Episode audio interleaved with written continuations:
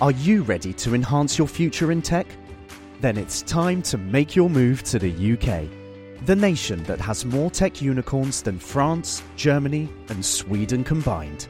The nation that was third in the world to have a $1 trillion tech sector valuation. The nation where great talent comes together.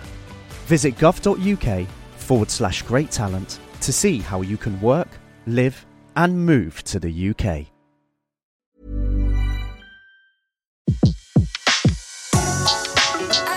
Le meilleur de séances radio est maintenant sur We Love Cinéma. Les secrets du cinéma. Découvrez toutes les anecdotes et secrets de tournage du 7e art dans Les secrets du cinéma sur Séance Radio par BNP Paribas. Y a-t-il trop de fumeurs représentés au cinéma Et le ministère de la Santé a-t-il dans l'idée de réduire leur nombre? Ce qui fait tousser les pouvoirs publics, c'est d'abord la lecture de plusieurs études menées aux États-Unis selon lesquelles 37% des nouveaux fumeurs adolescents se sont mis à la cigarette après avoir été influencés par des films. Cette étude révèle encore que 44% de l'ensemble des films à Hollywood comprennent au moins une scène de tabagisme. En France, la Ligue contre le cancer a publié une étude qui montre que 80% des films français comprennent au moins une scène de tabagisme. L'OMS, de son côté, l'Organisation mondiale de la santé, préconise une classification des films comportant des scènes de consommation de tabac. Mais interdire le cinéma où l'on fume met en colère les réalisateurs qui crient à la censure artistique. Mais Enfin, ma pupuce, euh, j'arrête quand je veux, tu le sais très bien, je te l'ai dit mille fois. Oui, mais t'as recommencé mille fois. Bon, alors, puisque c'est comme ça, regarde. Voilà, je touche plus une cigarette pendant 10 jours. Voilà. Euh, combien C'est la fête des mères, c'est dans 15 jours?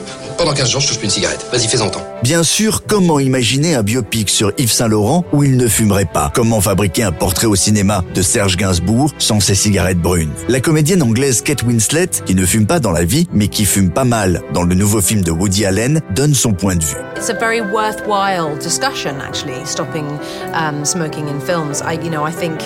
C'est une réflexion qui existe partout dans le monde, savoir s'il faut cesser de fumer dans les films, mais je crois qu'on en est encore loin. Real sometimes, and, and the characters that we play aren't real. And Nos personnages ont besoin d'avoir de la chair, d'être réels. Et la question de savoir si mon personnage de Jenny devait fumer ou non a été débattue avec Woody Allen. Dans le script à l'origine, elle ne fumait pas. Et puis Woody, un jour sur le plateau, a dit peut-être qu'elle devrait fumer lorsqu'elle est stressée. Nous, les acteurs, nous sommes les interprètes de nos personnages.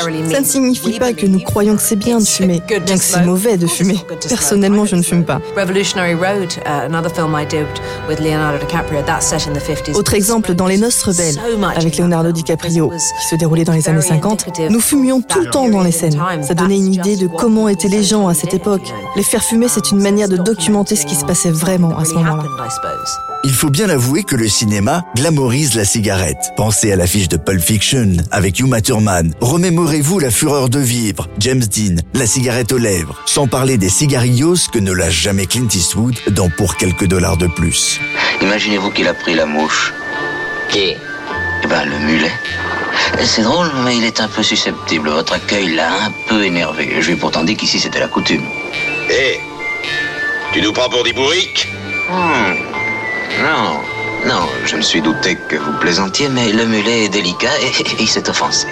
Je ne sais pas ce qu'il a, mais il exige des excuses. Dans les archives déclassifiées du géant Philippe Maurice, il est écrit Les films et les personnalités ont plus d'influence sur les consommateurs qu'une affiche statique d'un paquet de cigarettes. Si les productions refusent le placement produit par des marques de cigarettes, en revanche, elles les sollicitent pour qu'elles fournissent des paquets sur les tournages où il y a des scènes avec des fumeurs. Jusqu'ici, la loi Evin sur l'alcool et les cigarettes n'a eu d'effet que pour les affiches. En 2009, la RATP avait interdit une campagne pour le film Coco avant Chanel avec Audrey Tautou, la cigarette à la main, et une autre pour une exposition consacrée à Jacques Tati, on le voyait fumant sa pipe. Mais depuis, les députés sont revenus sur cette loi qui désormais exclut de la loi Evin les œuvres du patrimoine culturel.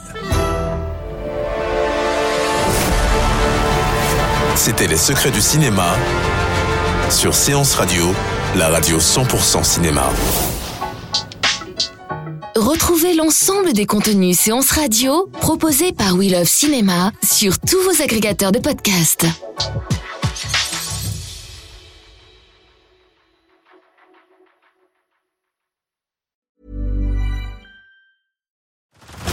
Head over to Hulu this March, where our new shows and movies will keep you streaming all month long.